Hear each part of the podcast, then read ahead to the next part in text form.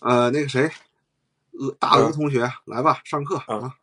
哎，行嘞，嗯，行。然后既然聊到了操控型父母啊，我们就是因为这个东西确实具有蛮蛮多普遍性的，啊，我们以先以这个操纵型父母来这个，啊，当为首要第一个案例来这个讨论一下啊。这个首先第一啊，我们可能要明白，就是有一些父母，呃，他为什么要操纵？首先第一啊，操纵就是掌控。掌控会有安全，安全就指代着不安全。他的内心中肯定是有某种空虚的、恐惧的，所以说他就需要有很强的这种掌控能力和获得他的安全，去维持自己的这种自恋平衡。那我我我打断一下啊，那联系到我们这代人的父母，他们的不安全感的理由可太充分了。他们的 他们的人生中经历那些东西，他们有充分的理由变成一个没有安全感的人。对这个，这个没办法，这个也是时代下的一个情况。嗯，我们能做的就是首先要接受这个现实，然后，呃，想尽办法让自己内心中更加的充盈，获得更多的这种的一个资源，保证自身的一些安全。啊，这个也只能这个样子，一点一点努力，对吧？我们也不能说直接摆烂，然后也不能直接说，啊，就这么毁灭吧，对吧？这个也对自己或对自己的人生来说，其实是不是太负责的？呃，然后还有一种可能就是，比如像那种我们之前聊的这个 NPT 啊，他自身的这种人格的这样的一个啊趋向，他的人格缺陷，然后导致他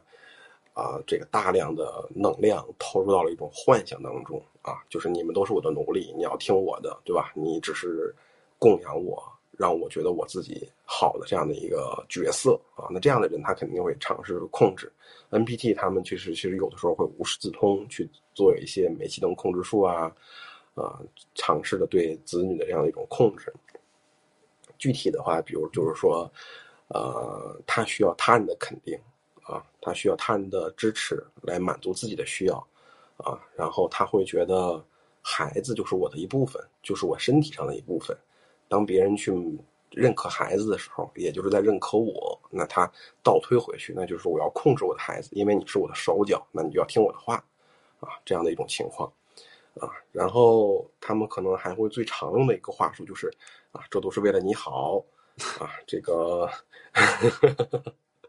然后这种情况其实我们要警惕。啊，尤其是当有人去跟你这样说的时候，你要真的去分辨，是，他到底真的是为了你好，还只是打着为你好的名义来操控你。比如说，如果说一个妈妈很谨慎的去扶着孩子去在走路，说你走慢点儿，你不要走快了，你容易摔倒，对吧？这个我我们可以为它是一种谨慎的关爱，啊，但是如果，呃，这个。呃，它带有一定的这种保护和指导的需求啊，那这个我们可以说确实是为了你好啊。但是如果说，呃，它实际上的这样的真正的目的是满为了满足自己的需要，比如说你必须考一百分，啊，你不能这个学习成绩下降。你如果学习下降的话，你会让妈妈在这个呃同学的妈妈面前抬不起头来，会让妈妈在同事的面前抬不起头来，对吧？他其实你可以真的看，就是可能。他真的说你学习好事情肯定是件好事情，但是这件事情不是真正为了让你在学习上有成长、有进步，而是为了你有这么一个一百分这样的一个好学生的名号，安成了自己妈妈的这样的我的一种教导啊，我是让别人来肯定我啊，这肯定就是一种操控啊，这就是他的一个内心的中的一种动力，嗯，然后他可能还会有一些威胁呀，会让。啊，自己的孩子产生一种内疚感啊，这种内疚感其实是非常好操纵别人的一种手段和一种工具。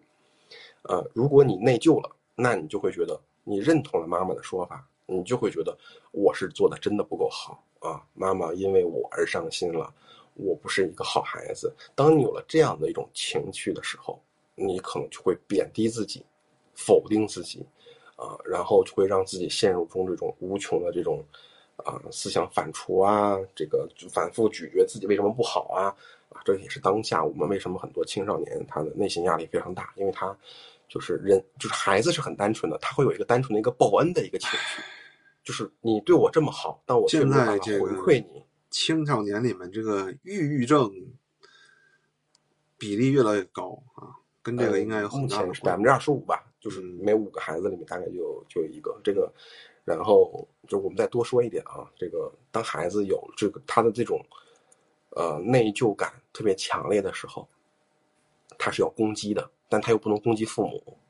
对吧？因为父母是对的，他认同了父母，所以他攻击他，但但他其实他也恨父母，就是你为什么要让我那么好？你就不能让我平凡一点吗？他其实也是有的，但这种被压抑下去了，因为不被我们的文化所接受，哎，也不被他自己所接受。哎呀，我我跟你说，就关于这个为什么要让孩子这么好这件事情啊，也是我们这代人独有的压力，因为我们的发展情况直接关系到父母的老年的生活。啊，这个你肯定。呃，我们承担了三倍于普通孩子的这种愿望和压力。啊，因为在这个 China One 这个政策实行以前，中国人平均生三个孩子，然后一刀下来只能生一个啊，瞬间压力全到一个人身上，就就我们这一代人独有的东西，这个是很多时候父母他是他本来可能很正常，但是他没有经过这种事儿，他就他没有没有经过这个考验啊，他他收收不住啊，对不对？就变成这个样子，有很多就是这样的一个反复的一个结果，而且，嗯，呃，父母有的时候也会对自己失望，对吧？他但是他不说啊，他会就不会把这种期待，呃，让孩子去实现、去满足。呃，比如说像李小璐啊，他妈妈，对吧？这这这我们不多谈啊，这只是一个比较极端的案例，或者说郑爽那种的，就都是一些比较极端的案例，会形成一种极端的一些，呃，个案的一些情况，对吧？那，呃，就是。那我们再继续说，就是如果孩子总是得不到父母的一些鼓励啊、啊肯定啊，他也没有办法去慢慢的去掌握或探索一些，呃，承担失败的一些风险啊，这个时候孩子他肯定就会很无助，呃，并且不满足，然后很多时候孩子就会形成一种很多类型啊，比如说不自信，对吧？因为经常被否定嘛，啊，胆怯，因为从来没有被鼓励嘛，然后这个啊辱骂。然后就形形形成这个跟人的社交的恐惧，对吧？那，就是如果你现在有很多的问题的话，那肯定是跟你的成长中这种模式，它是肯定有这种强相关的，对吧？这个我们这个大家知道就行。而且其实操控型父母他其实是很狡猾的啊，他把他的这种控制隐藏在了那种所谓的爱里面，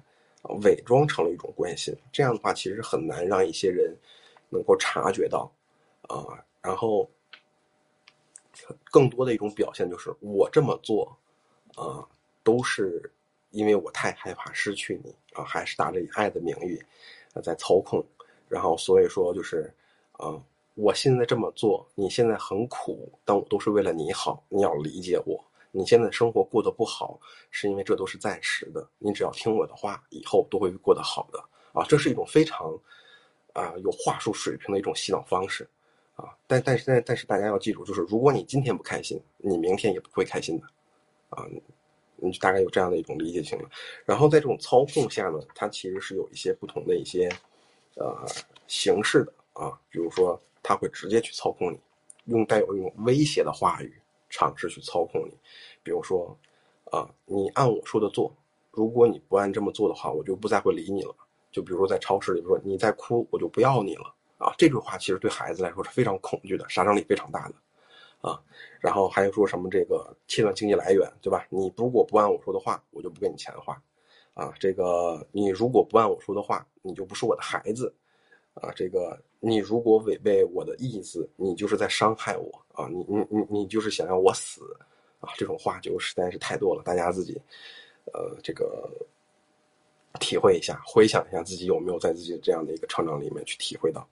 然后他这种直接操控还是非常简单直接的啊，这个没有掩饰啊，就是像上面那些话，其实我们拆就是我们刺激的去考虑一下，包含了威胁、恐吓，还有羞辱，对吧？这其实是一种，呃，就是很难想象这是一个父母对孩子做的话，但确实我们的父母在上一代父母中这些话其实经常的出现。嗯，然后，在这样的一种情况下，对于一个孩子来说，呃，他可能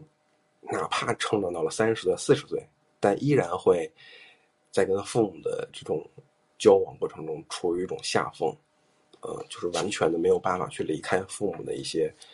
情感上的一些操纵，甚至说会很有很多这种纠缠，就是呃，父母的任何一句话可能会激起孩子很多这种的一个情绪，会争吵啊，啊，尝试的去辩解啊，但是越辩解，你反而就会越跟父母之间那种纠缠，呃，就是越深，你就可能越没有办法去脱离出，呃，这个跟父母的这种。怎么说呢？他畸形的这种关系吧。嗯，这是第一种直接的操控，然后还有一种就是，呃，这个有一种更加隐蔽的叫间接操控啊，它就是间接性的索取，啊，有的时候就是，呃，像是一种捆绑，就是一种类似于捆绑的一种啊模式，就是呃帮手型啊，他们不会就是有的时候总是会。呃，让你好像是你来帮帮我，但实际上是把你捆绑在了我的身边，啊，不让你去离开。他可能会表达说，我很孤独啊，我需要你，我想让你多陪陪我，啊，然后甚至会说啊，没关系，你先去忙你的，就是我哪怕难受一点也没有关系，啊，这种东西可能就会更加的隐蔽一点，但是那种内疚的感觉还是会唤起你会觉得。啊，我这么做是不是不对呀？啊，我我我这样做是不是不孝顺啊？啊，我觉得我这样就是太卑鄙了，不是一个好孩子啊。他如果引发了你这样的一个，呃，这个内心，就是那些内心的一种感受的话，那在某种程度上啊，他是为了达到自己的一些目的啊。就是最常见的，好像就是就是可能也是一种网络段子啊，就是啊，你如果不去相亲。啊，或者说我就会生病啊，它其实是一种捆绑性的一种关系，所以有很多人就是为了就是让妈妈开心一点，或者为了让妈妈啊不要生病，就会做出很多违背自己真正内心的这样的一个需求，因为你忽略了自己真正的需求，你是以父母的需求为第一的位置啊，满足父母的需求，所以说你就忽略自己，嗯，这个时候其实你就。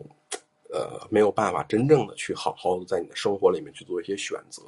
啊，他们还可能就是最常见的攀比啊，就是攀比别人家的孩子怎么怎么样啊，这如果是独生子女啊，这是最常用的话，嗯，别人家的孩子怎么怎么样。如果说是一个大大家族里面，你可能就会说啊，你怎么不像你的姐姐？你怎么不像你的哥哥？你怎么不像你的弟弟？这个样子，他们总是会，呃，就是尝试着让自己的孩子跟他人的孩子做比较。以显示这个孩子是多么的不好啊！然后，因为你做的不好，所以你就不能得到父母的爱。呃，这个时候可能就为什么有一些孩子啊，尤其是你可以细细观察一下啊，就是多子女家庭里面，总有一个孩子不招父母的喜欢，但是那个孩子在对这个家庭的付出越多。啊，你你们可以可以去观察一下，确实是有这样的案例。我我我我知道，很多时候这个人是一个女的啊，和就是往往比如说家里面两个哥哥啊，或者两个弟弟，就是有一个女孩这种的，往往女性对这个家庭贡献是最大的，但是资源都给两个儿子啊。嗯，对，这个确实有很多，嗯，因为他们只想做一件事情，就是想让父母爱我。想让父母认同我，所以哪怕我牺牲了很多，但我为了得到父母的认可，这些我也觉得是值得的。但是他们可能没有意识到，他们只是觉得我多努力，父母就会认可我。但有些父母他就是没有办法去给每个孩子平等的这种。你说的这个哈，我跟你说，你就别说多子女家庭了，就甚至有很多独生子女家庭，那个子女终生都得不到父母认可。我觉得这个就是挺挺神奇的啊。哎，这个，哎，这反正每个家庭还都有每个家庭，嗯，不一样的这样的一种情况吧。具体问题也只能具体分析，还是希望大家能够，嗯，去，呃，真正的去体会一下吧。有当当你明白你自己在跟父母这种关系是不健康的时候，啊，那其实就是第一步，就是改变的开始。